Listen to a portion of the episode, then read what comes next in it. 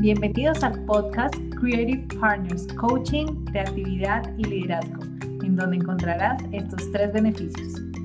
1. Conocerás de la mano de expertos información valiosa que te ayudará a tener nuevas perspectivas a través del coaching profesional.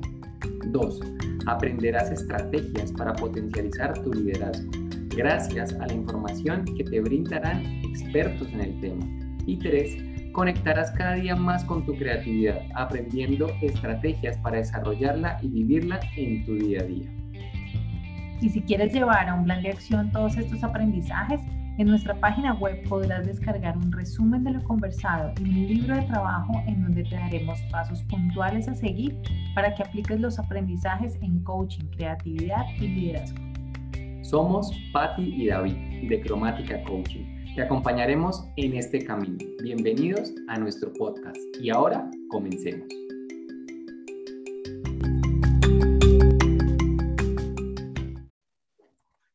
Bienvenidos a este capítulo de nuestro podcast Creative Partners, Coaching, Creatividad y Liderazgo. El día de hoy tenemos el honor de tener un gran invitado con quien hablaremos acerca de creatividad. Les presento a Kenny Mauricio Gómez, ingeniero industrial, máster en administración, coordinador de la unidad de emprendimiento de la Universidad Autónoma de Manizales. Además es CEO de la empresa Cofio, un café deliciosísimo. Consultor máster de la Cámara de Comercio de Manizales por Caldas y además acompaña a través de asesoría a cinco empresas por año en busca de crecimiento y sostenibilidad. Además, Don Kenny es docente de las áreas de innovación y gestión tecnológica y empresario en programas de la Universidad Autónoma de Manizales. Bienvenido, Kenny, a este espacio. Muy buenas tardes, muy bueno. Ah, ya la embarreo, buenos días, no sé, dependerá de la hora que, lo estén escuchando. Muchas gracias por la invitación a, a Cromática, muchas gracias a la invitación de, don David y de, y de Patricia. Muy contento de estar aquí con ustedes. Como decía ahorita de pronto David, el honor no es de ustedes, sino mío, el estar en este espacio tan maravilloso. Súper, muchas gracias por aceptar la invitación. Para nosotros es un honor que, que hagas parte de esta conversación de los oyentes que, que vienen escuchándonos en el podcast. Y, y, bueno, vamos a arrancar a conversar aquí bien chévere, bien rico sobre, sobre creatividad. Y como es de costumbre en nuestro podcast, el espacio de preguntas que seguían en esta conversación fue abierto previamente a un grupo de personas que quieren conocer más acerca de la creatividad. Y, con eso vamos a arrancar, ¿verdad? Abrimos un espacio de conversación, eh, creamos algunas eh, encuestas a nuestra comunidad y salieron algunas preguntas. Entonces, la primera pregunta con la que queremos arrancar a conversar contigo, Kenny, hoy es, cuando se tienen servicios o productos que tienen mucha oferta en el mercado, ¿cómo buscar una propuesta de valor clara, real y que no sea solo un romanticismo desde esa planeación estratégica? Pues preguntas, empezamos con preguntas muy difíciles, yo creo. Eh, cuando abordamos el tema de, de, no hablar con romanticismo, yo creería que, que de hecho el romanticismo es muy conveniente a nivel de las propuestas de valor, ¿cierto? Y de las promesas de valor. De hecho, a mí me encanta más y, y me torno más romántico cuando cuando eh, en relación a, acompañar empresas en sus plataformas estratégicas y en sus procesos de innovación y crecimiento, yo suelo usar más el término promesa de valor que propuesta. Y entonces, de hecho, es un romanticismo. Yo digo que, que la propuesta incluso es, es muy fría. Y entonces, si la cumples o no, pues digamos que no hay como mayor consecuencia, pero diferente es cuando tú prometes valor. Y entonces hay ahí ya no solo un romanticismo, sino un hecho central estratégico que da cuenta de una organización que tiene un compromiso de cara al mercado y que si llega a vulnerar ese compromiso o le llega a faltar, pues su mercado no tendrá más alternativa que buscar mejores promesas o mejores propuestas. Pero eh, digamos que ya entra en, en, materia algo bien interesante y es el entender esa función tan importante del relacionamiento entre, entre empresa y mercado a través de un producto.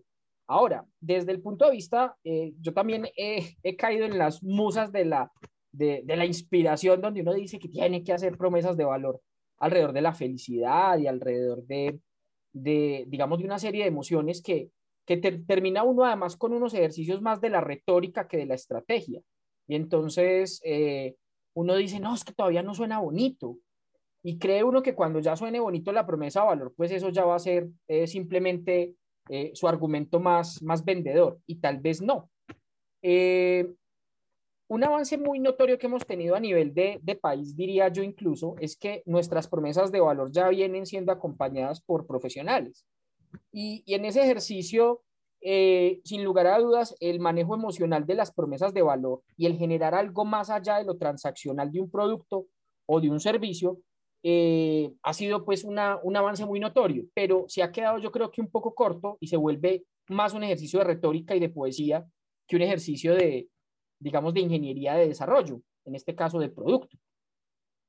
Yo creería que la alternativa para que no sea meramente romanticismo es entender profundamente qué es lo que hace un producto por el mercado, cuál es el beneficio.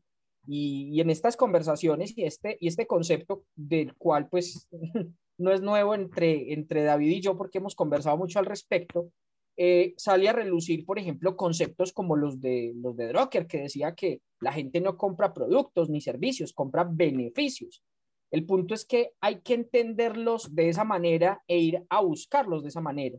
Y entonces usted debería crear, en términos de una propuesta de valor, un lenguaje muy claro y muy específico que dé cuenta del beneficio o de la solución que lleva al mercado. Y eso, eso eh, digamos, Mm, de alguna manera limita mucho el lenguaje, lo vuelve mucho más preciso, hace que el asunto romántico se mantenga en sus justas proporciones y hace que reluzca el proceso creativo de las organizaciones. Buenísimo, me encanta eso que dices, Kenny, y sí, lo hemos vivido en varios momentos de formación, incluso contigo, para los que nos escuchan aquí, Kenny nos ha acompañado a nosotros, a Patti y a mí, y a Cromática en, en, varios cursos de innovación, de creatividad, de liderazgo en torno al, al todo este tema corporativo. Y cuando, cuando llegó esta pregunta, dijimos, es la pregunta perfecta para que Kenny responda. Porque eh, conozco esa historia y, y conectando desde ese romanticismo, sin dejar de lado la parte comercial, que también es importante, eh, cuando se pregunta por propuesta, suena, como tú dices, frío, al, a la yugular del cliente, pero en cambio cuando dicen promesa, claro, hay que, al cliente hay que enamorarlo desde los beneficios, como tú lo dices. Y qué bonito traerlo así para que a todos estos oyentes que nos, que nos van a oír y nos van a ver más adelante, eh, vean cómo pueden también ir ajustando, que no, que no es una propuesta, es una promesa con la que yo me comprometo con el cliente, que me va a acompañar también a que, sí, pueda que sea romántica, pero en su justa proporción, como dice Kenny, póngale un granito de romanticismo, pero también póngale un granito de estrategia, pero también cumpla con lo que está prometiendo. Me encanta eso. De, de, hecho, David, cuando, cuando hablamos, por ejemplo, de conquistar el mercado, y acabas de decir eso, y, y si enmarcamos todo este ejercicio en, digamos, en esa bonita analogía de la conquista, el amor y demás, y, y la promesa, yo creería que, eh, así como en cualquier relación humana, el, establecer una relación con el otro implica conocerlo profundamente. Y el principal fallo de las promesas de valor es que dan respuesta a un mercado que no conocen suficiente y que, y que por ejemplo, eh, e, ese papelito o ese, ese papel, papelito no, papelote, o sea, ese gran papel de ir a conocer el mercado, de, de tener la suficiente sensibilidad para ir a observarle, para preguntarle las cosas adecuadas, yo creería que es, es un argumento o es un área y una tarea suficientemente grande, incluso más que la formulación de, de la promesa de valor. O sea, ese ejercicio de conocer el mercado mmm, es en gran medida el, la cuota de éxito dentro de una muy buena formulación de una promesa de valor. Claro, y es que cuando uno se compromete tiene que conocer a ese otro. Exactamente, si usted no... Si no, no, ¿cómo, cómo, cómo puede cumplir algo que se está prometiendo, que, que está prometiendo si no lo conoce? Buenísimo, Kenny. Muchas gracias por eso. Y creo que aquí todos los que estén escuchándonos y viéndonos más adelante, tomen nota de esto que acabamos de conversar aquí, que es supremamente valioso. Y viene, viene nuestra segunda pregunta, don Kenny, y es, ¿cómo la creatividad puede apoyar al éxito empresarial? ¿Cómo la creatividad puede apoyar el éxito? la repito y todo. Porque incluso eh, pues cada quien tendrá una visión bien, bien diferente o complementaria de lo que discutamos acá o lo que dialoguemos acá. Pero mm, mira que yo con la creatividad no, no me, ni me autodetermino ni me caracterizo por ser, digamos, el más expedito en términos de, de creatividad. Me, me, he rodeado de unos creativos muy buenos, muy grandes. Y recuerdo particularmente uno que se llama Andrés Felipe Sánchez. Él trabaja ahorita en, en Bogotá, en Coca-Cola. Trabajó algún tiempo para el grupo empresarial Frisbee como líder creativo. Y con él en discusiones muy interesantes, aprendiendo sobre no solo sobre creatividad, sino también sobre innovación y crecimiento de empresas, llegábamos a la conclusión que en un mundo globalizado, donde las fronteras de lo posible y de, de las diferenciales entre las compañías eran tan, tan delgaditas esas fronteras, y, y eso tiene tanto de, de, a favor como en contra. O sea, usted puede ser un competidor global desde, desde Manizales o desde cualquier lugar del mundo donde se encuentre, pero también eso implica que usted tiene que desarrollar unos diferenciales muy, muy, muy bien logrados y además debe tener un, un recurso para la sostenibilidad muy importante. Y ese recurso y ese elemento de mayor diferenciación se basaba en la innovación y una materia prima indudable es la creatividad. Entonces, mercados globales como por ejemplo los, los más sofisticados empiezan a demandar de los productos más allá de su funcionalidad empiezan a demandar unos atributos que se acercan mucho al espectro de lo creativo. Y entonces, eh, hoy en día no consumimos únicamente por, por necesidades, también consumimos por, por deseos y nos atraen las cosas novedosas y nos encantan las cosas creativas, adoramos las, las cosas que lucen innovadoras. Entonces, una empresa que le apueste a la creatividad y la innovación tiene un escenario global garantizado y es un escenario en el cual puede de alguna manera competir en escenarios donde la oferta es únicamente aferrada, por ejemplo, a la productividad o a la calidad, pues es mucho más difícil tener capacidades y, diferenciales que, que, le permitan a uno estar en el futuro. Buenísimo. Y mira que eso que, que traes unido a la innovación, porque yo pienso que son dos factores o dos áreas del conocimiento que sí o sí van de la mano, la creatividad y la innovación, y cómo pueden apoyar, ¿verdad?, a ese éxito empresarial. Lo que te entiendo es tenerlo en el radar, o sea, téngalo presente, o sea, no lo deje por ahí que eso no es solamente para los creativos, sino también involucre ese proceso dentro de su organización empresarial. Y dos, eh, esté constantemente revisando qué está pasando en su mercado, ¿cierto? ¿Qué está pasando en su mercado y cómo podemos empezar a, a innovar y a ser creativos desde ahí, sin, sin, necesidad de ser expertos? Porque de hecho lo que estás diciendo, David, es, es muy, digamos, muy interesante porque, digamos, la visión de la creatividad principalmente está enfocada en productos. O sea, la gran mayoría de, de las necesidades de creatividad de las compañías está dada como a que eso se traduzca en algo que el cliente va a percibir y a eso luego lo llamamos innovación. Pero, por ejemplo, si existe una cultura de creatividad dentro de la organización y la gente está comprometida y la gente además está feliz y además existe un ambiente de confianza y se permite los espacios de creatividad, lo que está haciendo esa empresa en particular es apostándole al futuro de todo su esquema organizacional. Y entonces, en un ambiente tan cambiante y tan convulso, lo que uno más desea dentro de su empresa es gente que tenga capacidad de adaptarse y de flexibilizarse y de anticipar cambios. Y la creatividad toma el cambio como su escenario más o su terreno de, de mayor confianza de mayor entonces, La claro, entonces es sobre, sobre esos ambientes cambiantes y sobre, sobre todo este tema y estos panoramas de, de, globalización y de riesgo que hacen que la creatividad a nivel de cultura de las organizaciones tenga no solo un papel de, de, ah, qué chévere la sesión de creatividad y tan bueno que la pasamos y mire, eso se tradujo en una característica del producto o del servicio, sino que tiene que ver mucho con la cultura y la capacidad que tendrá esa organización de trascender en el tiempo. Buenísimo, me encanta eso. Y mira que eso que dices, me imagino que está disfrutando un café cofio delicioso. Pillo, me pillo.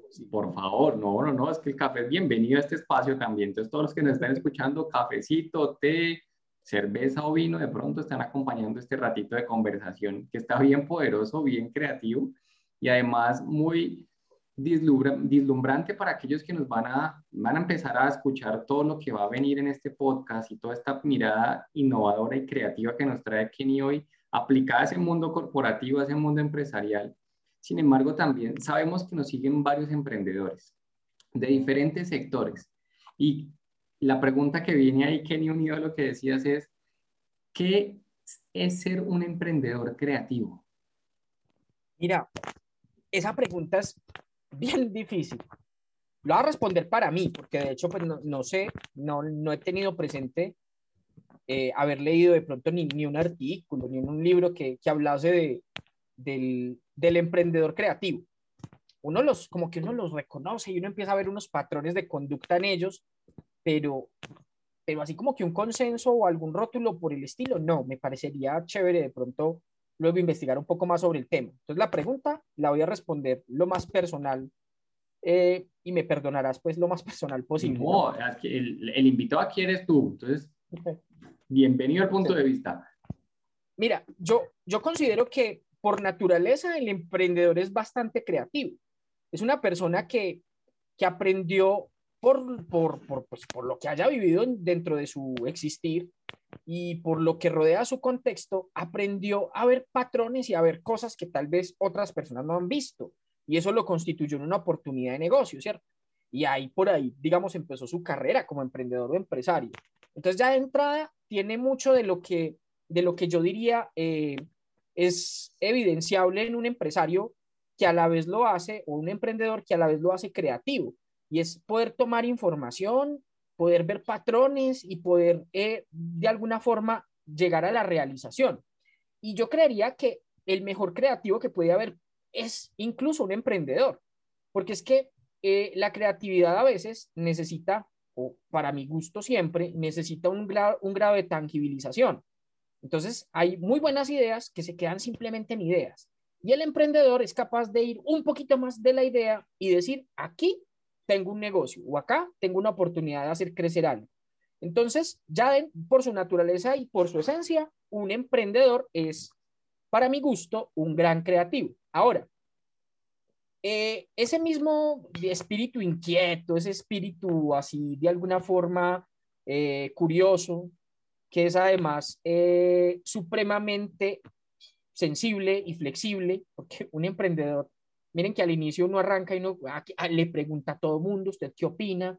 Está buscando hacer la movida, eh, está, está siempre pensando en cómo mejorar su producto, es una persona abierta que además por, por como todos empezamos, pues uno se encarga de absolutamente todo, entonces tiene un, contexto muy amplio desde las cosas que conoce, también desde las cosas que necesita y eso lo, lo llena de una riqueza que le permite a través de la creatividad llegar a soluciones bastante, bastante, eh, no solo novedosas, sino innovadoras. O sea, que tienen cierto grado de éxito. Eh, me parece que el éxito de un emprendedor creativo está en que siga ampliando el contexto de lo que conoce, porque la creatividad se alimenta de información y de contextos. Entonces, eh, es, usted mira los casos de los emprendedores más destacados y es gente que que lee de todo, ¿cierto? Entonces, yo, por ejemplo, o como el caso de David, que sabe mucho de informática, pero David lee, por ejemplo, de, así como Bill Gates, entonces lee de vacunas y lee de, de neurociencias y aprendió un poquito de otra cosa, pero también disfruta de la poesía, disfruta de montar bicicleta, le encanta viajar, le encanta conversar con personas que hablen de cosas no necesariamente de informática. Y eso amplía como el contexto y la frontera de lo que conoce y para mí, para mí, la creatividad no es un proceso que, que implique, digamos, algo especial en los individuos, sino que es un proceso que se basa simplemente en qué restricciones pones y qué materia prima tienes. Y esa materia prima siempre va a ser información. ¿Y qué restricciones tienes? Es, por ejemplo, qué capacidad tienes tú de formular tus propios problemas. En esa medida, de hecho, hay unos videos muy buenos que podemos recomendar. Uno de ellos, uno en TED, no creo que te, algunas te lo mostraba, eh, es de un, de un grupo de música que se llama OK Go. Y ellos llegaron a dar su conferencia en TED eh, porque son de lejos los más creativos haciendo videos musicales. Ellos después de mostrar un poco lo que hacían y utilizaban un poco las máquinas de Goldberg, estas cositas que tú tiras una bolita y eso mueve una cosa y luego otra y otra y hacen cosas maravillosas, ellos explicaban que el proceso creativo, de dónde venían las ideas, era una cosa que se llamaba paralaje. David sabe qué es paralaje. El paralaje, no, cuéntanos a todos. Yo no sé qué es paralaje, me gusta. ¿Qué es esa palabra? Paralaje, ¿cómo le parece que el, señor se cree que está mal? Él dice, yo tengo como un defecto en mi cabeza, algo no funciona. Y para el paralaje es la capacidad de mirar desde muchos enfoques y perspectivas un mismo asunto. Entonces el tipo acostumbra a taparse un ojito o el otro para mirar desde diferentes ángulos y perspectivas una misma cosa. Y eso le permite esa riqueza. Ahora dice, imagíneselo no únicamente con la vista, sino mirar el mismo problema con los ojos no solo del ingeniero, sino del sociólogo y del ambientalista y mirarlo desde la perspectiva del que sabe por ejemplo, de, de, de, café o el que sabe, por ejemplo, de psicología. Entonces empiezan a existir unas perspectivas que enriquecen el análisis y, y, la creatividad es la conexión de ese tipo de soluciones alrededor de un problema. Entonces, mi recomendación es, si usted es un emprendedor, empresario, creativo, amplíe su perspectiva de lo que conoce, no se quede únicamente, que también es muy importante profundizar en lo que sabe, pero eh, digamos, disfrute de la misma conversación que tiene en el área específica técnica, pues disfrútela también alrededor del mercado, alrededor de, de, lo que ocurre a nivel medioambiental, de lo que ocurre, por ejemplo, con la política, y sea siempre muy flexible y abierto a todas las ideas. Usted no sabe cuándo las pueda usar. Buenísimo, y acabas de abrir un paralaje para todos los que nos están escuchando y es miren desde diferentes perspectivas y no se queden únicamente con su punto de vista escuchen otros puntos de vista frente a ese mismo problema. Si hacen parte de una organización, pongan la voz del resto de las personas a que les cuenten desde su punto de vista qué están viendo ahí, cómo podrían solucionar ese, ese problema y cómo podrían abordarlo creativamente. Me encanta eso que dices, Kenny. Dale. Porque es que Davidcito me ponía a pensar, yo le digo Davidcito para que estás escuchando, después en otro podcast, es verdad que le digo así. Resulta que es que si uno se pone a pensar, eso tiene mucho sentido, David. Mira que uno piensa que es que eh, la creatividad es, es algo innato que viene como un músculo dentro de uno, y es verdad, se entrena, pero depende mucho de lo que sea tu contexto. Entonces uno, uno se la pasa mucho tiempo frustrado porque uno cree que no tiene buenas ideas. Eso viene una frustración. Te dicen, dame una idea, y uno, ¿de qué? Y uno, Ay, Dios mío, auxilio tengo una buena idea de negocio y uno es como, uy, necesito una buena idea de negocio. ¿De dónde saco una buena idea de negocio? Y uno se pone a mirar y paradójicamente el proceso creativo funciona, es medio caótico. Por ejemplo, ¿qué ocurrió cuando Newton descubrió, o de alguna forma no descubrió, sino que escribió la ley de la gravitación universal y cómo operaba la gravedad? Él era una persona que tenía mucho conocimiento, mucha información. No fue por el manzanazo, pues que él dijo, eh, a esto lo atrae una ley. No, ya venía investigando de eso. Ya, ya se estaba haciendo las preguntas correctas. Ya estaba en el ambiente problemático que, que simplemente se detonó con la caída de una manzana. Y lo mismo ocurre con el eureka, ¿cierto? La serendipia, el eureka. ¿Recuerdas que le dicen el momento eureka? Que eso fue con Arquímedes y la, y la bañera, que un rey le dijo, básicamente necesito saber si si me estafaron en dos coronas, necesito saber cuál es la de oro. Pero ese señor ya venía pensando mucho tiempo antes en la ley de densidades de, de, los materiales y lo que ocurría en el desplazamiento del volumen y el peso. Bueno, un montón de cosas que yo ni entiendo hoy en día, pero que él sí entendía y que cuando ocurre el momento de inspiración, todo el trabajo previo ha tenido todo el sentido del mundo. No es o sea, la creatividad no es cuando él se baña con las dos coronas, ni es cuando a Newton le cayó la manzana. Es todo el proceso, incluso previo, que le da todo ese contexto, ese bagaje, esas preguntas que nos formulamos y que en algún momento todo empieza a conectarse. Por lo tanto, lo más sencillo, lo más efectivo que resulta y realmente lo, lo único que va a funcionar es ampliar la perspectiva de los problemas que tenemos y entendiendo el problema no como lo malo, entendiendo que el problema es, como ese desafío o ese reto que tenemos. Me encanta, me encanta eso que traes de Newton, inclusive eh, en alguna conversación pasada hablábamos de... Con Newton. con Newton, eh, hablábamos de, de, ese aha, de ese aha moment que tuvo él, ¿verdad? Y es, todo el mundo se daba cuenta que las manzanas se caían del árbol. O sea, para nadie era una, algo nuevo. Todos lo veían. Él fue el único que quiso investigar por qué se estaba cayendo. Y desde ahí empezó a hablar, ampliar su punto de vista y sus diferentes perspectivas de, de, qué está pasando aquí y gracias a eso pues conocemos hoy la ley de la gravedad, ¿verdad? Qué bacana. Y mira, y, eso lo podemos llevar al campo del, del empresarismo, del emprendimiento. Uno ve a David y dice, uy, qué tipo para tener buenas ideas, y Pati, wow, son brillantes. Lo, eso es muy visible y la creatividad es muy estrepitosa. Todos de alguna forma nos sentimos atraídos y nos encantan los casos de los grandes creativos y, y de ese proceso del eureka, del, del ¿cómo es? El aha moment. El aha moment. Está buenísimo, del aha moment. Y resulta que que, nadie codicia, por ejemplo, lo que había ahí para atrás, las trasnochadas, el gasto no solo del tiempo, sino también muchas veces de los recursos que tenemos que hacer para poder llegar a, ciertas claridades, o, o incluso a ciertas preguntas incómodas o a ciertas preguntas cuya respuesta aún ni siquiera hemos resuelto. Y entonces el emprendimiento y la creatividad para el emprendimiento lucen más como cuando uno mira el caso de Simón de Rappi, y entonces todo el mundo dice, no, es que qué idea, le pegó. Y hay quien dice, pues que esa idea ya existía. Pero hay también el que ve, que ese es, por ejemplo, mi papel, y mucho también creo que comulgamos mucho en eso con, con cromática, y es que miramos lo que había previo a eso, y vemos un talento increíble de personas que dedicaron mucho tiempo de su vida a entender cómo funcionaba el mundo, que se iban a las 4 de la mañana a un parqueadero a pensar cómo podrían, por ejemplo, llevar un esquema de servicio para las organizaciones y hacer crecer la oferta de un restaurante o de un supermercado de barrio. Y eso tiene mucho valor. El cómo lo hacen específicamente incluso se vuelve algo accesorio, ¿cierto? La consumación, decía una novia que yo tenía, la consumación es un hecho accesorio. El valor de lo que hay previo es, es infinito. Es la excusa, y sí, y sí. Y mira que con eso que dices, eh, parte de uno de los grandes aprendizajes que Kenny ha traído a nuestra vida fue cuando hicimos un programa de innovación. Participamos donde Kenny era docente y dentro de todas esas cantidad de ideas que se generaron en un proceso de innovación empresarial, nació una metodología. Una metodología que se llama Out of the Box, que está por ahí allá atrás. Por aquí están algunas tarjetitas que ya les contaré qué vamos a hacer con ellas.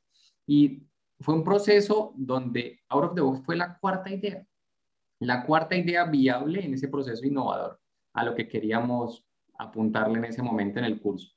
Y parte de esas ideas que, traemos, y ya casi para ir cerrando aquí, don Kenny, te cuento que en esta metodología, ¿cierto? Que se llama Out of the Box, que está basada en mindfulness, creatividad, coaching, gamificación y gratitud, a todos los invitados del podcast, siempre, siempre les pedimos que se conecten con una de las preguntas de gratitud con una de esas preguntas con las que, con las que trae nuestro kit de agradecimiento y presencia, lo llamamos, ¿verdad?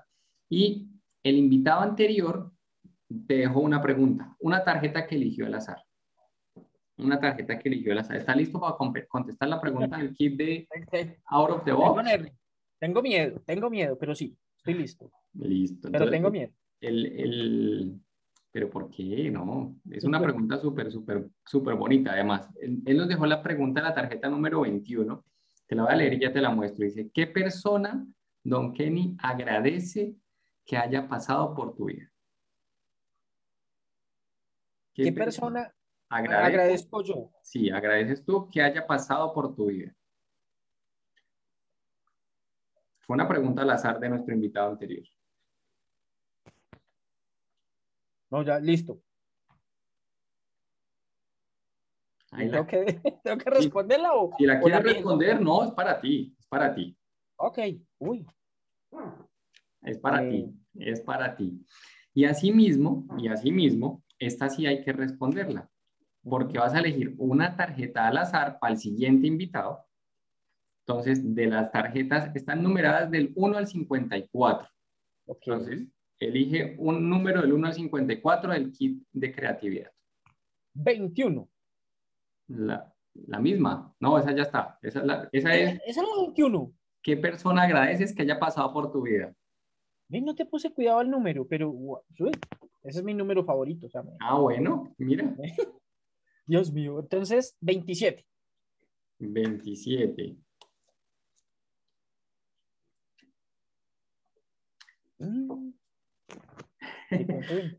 Se pone suspenso y todo. La pregunta número 27, Kenny, es, ¿qué es lo primero que agradeces apenas te despiertas? ¿qué es lo primero que agradezco apenas me despierto? ¿Y le respondo yo? No. Sí. ¿O, es para el próximo? También. Esta se la preguntamos al siguiente invitado. Y don pues, yo creo que lo primero, yo, yo, lo primero es estar vivo. Pues eso es, pero es muy trivial. Pero ¿qué de estar vivo? Diría yo que la primera sensación que tengo yo al despertar, antes de, de que pues mis pies se mueven y mis manos y que incluso tengo, eh, abro los ojos, me demoro un poco en abrir los ojos, es el olfato me parece, me parece esencial, porque con él me doy cuenta, por ejemplo, que, que siento a veces que la mañana huele diferente. No es lo mismo cuando llueve, por ejemplo, acá, que llevamos tres días de una lluvia intensa, pero no es lo mismo cuando despierto y siento como el olor de la mañana que es calurosa o cuando, o cuando siento que el café ya está listo y despierto y me huele a café. O sea, es, es bien bonito. Pienso que, es un, un sentido bastante misterioso y exótico y, y, es lo que primero me conecta con la vida. Buenísimo, qué bueno, qué bonito, qué bonito agradecer esos, esos, esos elementos que componen este ser humano, ¿verdad? Y que uno de esos mm, momentos que más agradeces es el poder respirar y sentir esos aromas que, que pasa alrededor de tu vida. Además, yo tengo una tía que tuvo un accidente, la, a ella la arrolló una moto y ella perdió el sentido del olfato y el gusto. Y ella, por ejemplo, pues ella come normal y súper alegre y toda la cosa, pero ella dice que ella lo que más desearía en el mundo en este momento es volver a percibir un olor. Y entonces hay cosas que uno tiene que son tan naturales para uno y que uno y que lo conectan con la vida y lo conectan con lo que más le gusta de la vida y que uno a veces no solo no agradece, sino que no es muy consciente de que las tiene. Entonces pensaría yo que que es bien bonito además por esa otra razón, el hecho del olfato. Buenísimo. Gracias. Gracias por compartirnos ese pedacito de, de tu intimidad, Kenny. Muchas, muchas, muchas gracias.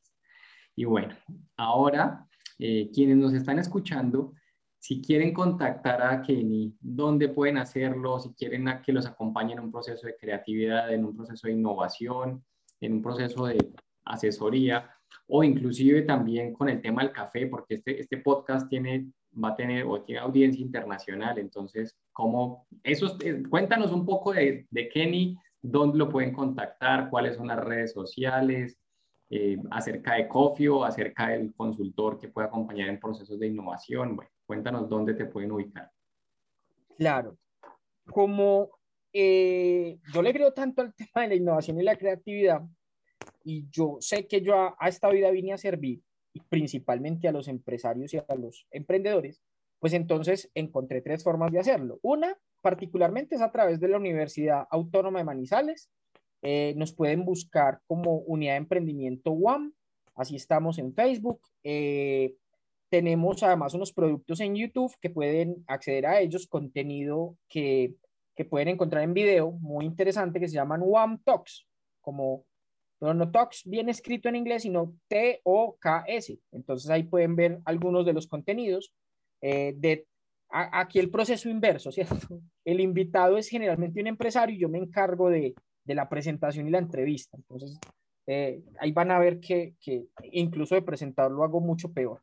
Eh, también en caso de requerir, por ejemplo, apoyo específico como empresarios, podemos hacerlo a través de la Cámara de Comercio de Manizales. Yo tengo convenios, soy consultor máster de la Cámara, entonces a través de, la Cámara de Comercio de Manizales tenemos unos procesos de acompañamiento a empresas bien interesante, también con aliados y amigos como por ejemplo Cromática, en algunos procesos eh, somos partners y entonces hacemos eh, intervenciones y trabajos muy bonitos para las empresas. Y el café, que es una de mis pasiones y también una forma de ayudar al empresario con sus temas de inspiración, y es como ese apoyo que tiene eh, un empresario a las 12 de la noche que ya todo el mundo está dormido, entonces a quién le cuenta sus ideas, sus intimidades y sus sueños, pues yo quiero que sea el café. Entonces, ese café eh, se consigue en redes sociales, en arroba cafecofio, tanto en Facebook como en Instagram, y en la página www.cafecofio.com. Cofio con doble F y con K de Kenny. K de Kenny, buenísimo. Bueno, a todos los empresarios también que quieran recibir esa, dosis de energía, esa dosis de café en la noche, los que trasnochamos, bienvenido a ese cafecito cofio para que lo busquen ahí en redes sociales y en temas de consultoría, ya saben, Cámara de Comercio y Manizales por Cádiz. Bueno, Kenny, fue un placer haber conversado contigo. Gracias por tu generosidad, por la apertura en esta conversación. Hemos llegado al final de este capítulo de Creative Partners Coaching, Creatividad y Liderazgo. Así que, querida audiencia, nos, nos escuchamos en el siguiente capítulo.